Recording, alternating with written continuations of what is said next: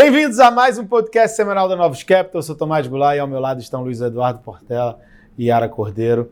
Nessa semana que a gente teve algumas mensagens de bancos centrais lá fora, tivemos muito importante Banco Central do Brasil, que a Yara vai nos explicar posteriormente. Mas começando lá fora, o que, a gente teve? A gente teve a inflação no Reino Unido, inflação no Reino Unido mais disseminada, mais elevada. O que um banco central responde nesse momento? Responde sendo mais rock, subindo mais os juros do que o precificado a mercado, fazendo o trabalho que deveria ser feito. Então, o BOE subiu os juros, ele se manteve aberto para as próximas decisões. O juro a mercado, é, no caso do Reino Unido, seguiu abrindo. É, então, de alguma forma, precificando também uma taxa terminal mais elevada. No ano passado, quando a gente teve as confusões lá no próprio Reino Unido, você teve uma mistura de fiscal e monetário que causaram muito prejuízo para os preços de ativos é, lá na região.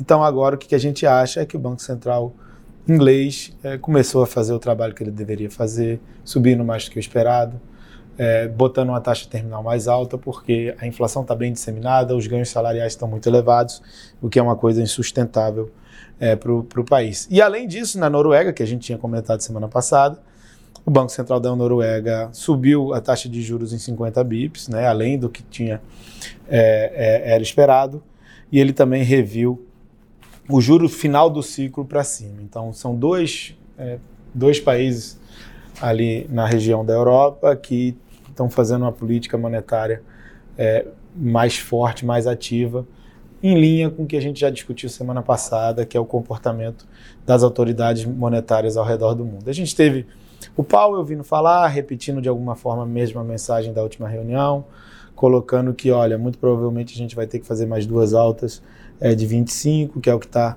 é, dentro das projeções econômicas dos membros é, do Banco Central americano. E aí, de dados econômicos, o que a gente teve? A gente teve PMI de Europa, veio mais fraco tanto em manufatura quanto em serviços, que é uma coisa preocupante, porque é, a Europa ainda está com a inflação muito elevada, a atividade começa a enfraquecer de uma forma mais expressiva, e isso é no momento que o Banco Central está falando que vai seguir subindo a taxa de juros. E a gente também teve o PMI nos Estados Unidos, os serviços vieram em linha e as manufaturas vieram piores. Então, essa parte toda de manufaturas globais é vindo pior. E, diferente da Europa, com os serviços seguindo um pouco mais firmes, o que vai fazer com que é, a demanda, é, no caso americano, siga um pouco mais forte. A gente teve dados de housing mais fortes nos Estados Unidos e, a, e o Jobless Claims, que vai ser o primeiro a dar indicação de piora do desemprego, seguiu subindo. Então vamos seguir analisando semana a semana o que está vindo com relação a esses pedidos é, de auxílio-desemprego lá na economia americana. Então, assim, acho que essa é a mensagem lá de fora, né, de atividade dando uns sinais de piora, principalmente na parte de manufaturas, mas os bancos centrais ainda preocupados com inflação. E a gente vê as reações a mercado a, a todas essas questões na Portela. É, acho que o destaque é esse, os bancos centrais continuam mais rocks, né, esteve mais uma vez uma semana aí é, de surpresa. Então acho que ajudou acho que a realizar é, os ativos é, na semana, né? Então foi uma semana de bolsas para baixa no resto do mundo. É, e teve também uma, uma sensação, né? o mercado tem, tem oscilado muito em função de, de trade de recessão, trade de soft landing, né? China vir com estímulo e o estímulo não está funcionando. Então essa semana foi uma semana de tudo ligado à China, né, realizou bastante. Né? Então, é, você pega ali o próprio IEM, né, que é uma bolsa que tem um peso grande ali de, de China é, e Ásia, né, caiu bastante é, é na semana, né, caiu 4%. Né, você teve as bolsas americanas também nesse, nesse, nesse tom acho, dos bancos centrais globais, né, caiu aí 1%. É, a bolsa da Europa caiu quase 3%. A da Alemanha caiu 3% também. Todos os commodities ligados né, à China né, caíram é, direito também. Pega cobre, é, pop petróleo caiu quase 4% na semana. Depois de uma volatilidade muito grande nas commodities agrícolas, né, com, com medo ali de seca né, na região dos Estados Unidos, né, subiram bastante na semana, terminaram ali em leve, é, em leve queda, tá? Mercado de juros globais, né, Estados Unidos abriu um pouquinho, né, os prazos mais curtos, os Estados Unidos na margem, né, o PMI que saiu hoje, a parte de serviço segue firme, né, então os Estados Unidos no relativo está tá bem melhor, diferente da Europa, né, que teve uma decepção muito grande né, e, teve um forte fechamento de juros na Europa essa semana, e a Inglaterra, o BC fez né, o movimento correto, a parte curta abriu 23 bips e a parte longa fechou 8 bips, mostrando um, né, um sinal aí de que vai estabilizar a inflação no médio, no médio e longo prazo. Tá?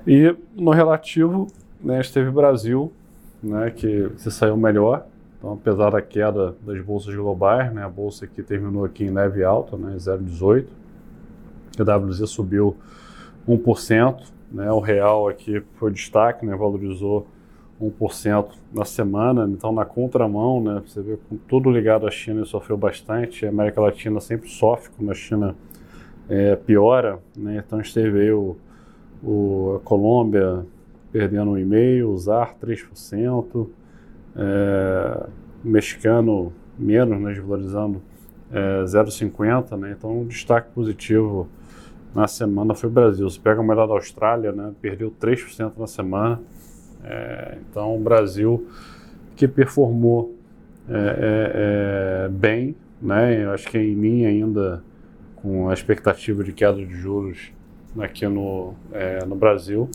né? Apesar de, um, de uma confusão no comunicado, né? Tomar do Copom, é, acho que a gente teve algumas matérias de jornais, acho que muita, muita conversa é, no mercado e parece que a ata vai deixar mais claro que a gente pode iniciar o corte de juros em agosto. Só complementando aqui um pouquinho do Copom, né? É, a taxa de juros foi mantida estável como era amplamente esperado, né? É, mas ele, em termos de comunicação, ainda que não tenha tido uma sinalização explícita de queda, a frente acho que foi isso o principal fator que causou tanta confusão. Muita gente, inclusive o governo, parece que não conseguiu entender ali os sinais sutis que foram colocados no comunicado, mas eles fizeram sim sinalização, né? Eles retiraram ou alteraram vários trechos que ainda seguravam um início de corte iminente. É, mas reforçaram parcimônia, no que a gente entendeu ser uma sinalização de que o corte começa num ritmo de 25 bips. É, então, assim, é, o resumo geral da nossa interpretação é que ele abre sim a, forma, a, a porta de forma sutil para a possibilidade de corte já nessa próxima reunião de agosto, mas ele tenta também segurar um pouco a precificação de mercado e tal, e aí a gente entende que essa confusão que foi feita vai ser desfeita é, ali na ata, como o Portela colocou. E aí acho que vale lembrar, tem também nessa próxima reunião, relacionada a isso, né, além de ata, a reunião do CMNE, é, na próxima quinta-feira. E apesar de estar tá pacificado que vão confirmar a meta de 3%, essa confirmação vai ser ainda importante, ela deve levar uma nova rodada de revisão baixista, é, e isso, né, assim, sobre as expectativas mais longas deve ter, deve ter um efeito, e é uma das principais coisas que o Banco Central está preocupado em olhar. Então, é, o cenário continuando a, a evoluir de forma adequada, tendo essas, essas confirmações que são importantes, você fica ali com o caminho aberto em agosto. E fora Copom. A gente teve dois eventos é, no Congresso importantes essa semana. Primeiro, teve aprovação no Senado é, do arcabouço fiscal, na mesma noite da, da decisão do Copom, é, além de algumas mudanças que já estavam sendo previstas ali que fossem acontecer, que era principalmente retirada do Fundo Constitucional do DF e o Fundeb do limite de gastos. Eles tiraram também é, os gastos com ciência e tecnologia e foi aprovada uma emenda ali que na prática acaba abrindo espaço para um pouco pouco mais de despesa no ano que vem. É, mas o texto agora volta para a Câmara e a expectativa geral é de que parte dessas modificações acabem sendo desfeitas restando provavelmente só o Fundo Constitucional e o Fundeb que já meio que estavam acordados ali. Então a gente deve ver uma nova melhora, acho que até por isso o mercado não deu muita bola para né, a parte das mudanças que foram feitas no Senado. E a segunda coisa foi hoje a apresentação, na verdade ontem à noite, a apresentação é, do parecer preliminar da reforma tributária na Câmara.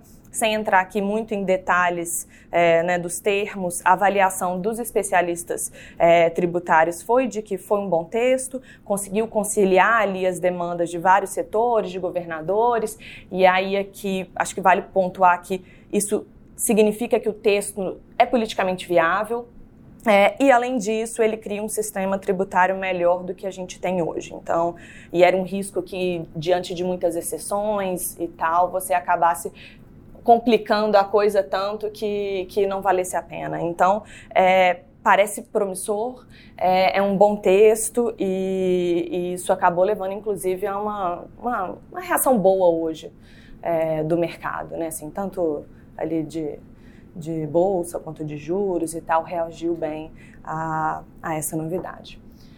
Lembrando, semana que vem a gente tem dados, tem informações importantes do Brasil, né? É, tem IPCA 15 na terça-feira, ATA na terça-feira, na quinta-feira a gente tem RTI com a coletiva e depois à noite a reunião do CMN. E a gente está com um número bem baixo para o IPCA 15, né? Exatamente, tanto do número cheio quanto dos núcleos é, o que vai reforçar essa questão da possibilidade de corte de juros por parte do Banco Central. E nos Estados Unidos a gente vai ter PIB, né? acho que vai ser, vai ser importante que os dados, né, os chamados de hard data, tenham vindo mais forte nos Estados Unidos. Então, Na Europa a gente tem a reunião de Sintra, né, onde todos os representantes do Banco Central vão falar, e a gente também tem a divulgação dos primeiros dados de inflação com relação ao mês de junho. Então vai ser super importante no caso europeu. Exatamente. Então é isso, né, pessoal? Até a próxima sexta-feira. Até a próxima. Até semana que vem. Abraço.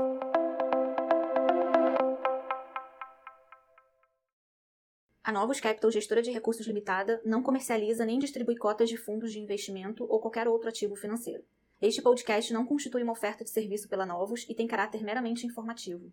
A Novos utiliza informações de fontes que acredita serem confiáveis, mas não se responsabiliza pela exatidão de quaisquer das informações assim obtidas e utilizadas neste podcast, as quais não foram independentemente verificadas. Estas informações podem estar desatualizadas ou sujeitas a opiniões divergentes. Este conteúdo não constitui uma opinião ou recomendação, legal ou de qualquer outra natureza, por parte da Novos, e não leva em consideração a situação particular de qualquer pessoa. A utilização das informações aqui contidas se dará exclusivamente por conta e risco de seu usuário. Antes de tomar qualquer decisão acerca de seus investimentos, a Novos recomenda ao interessado que consulte seu próprio consultor legal.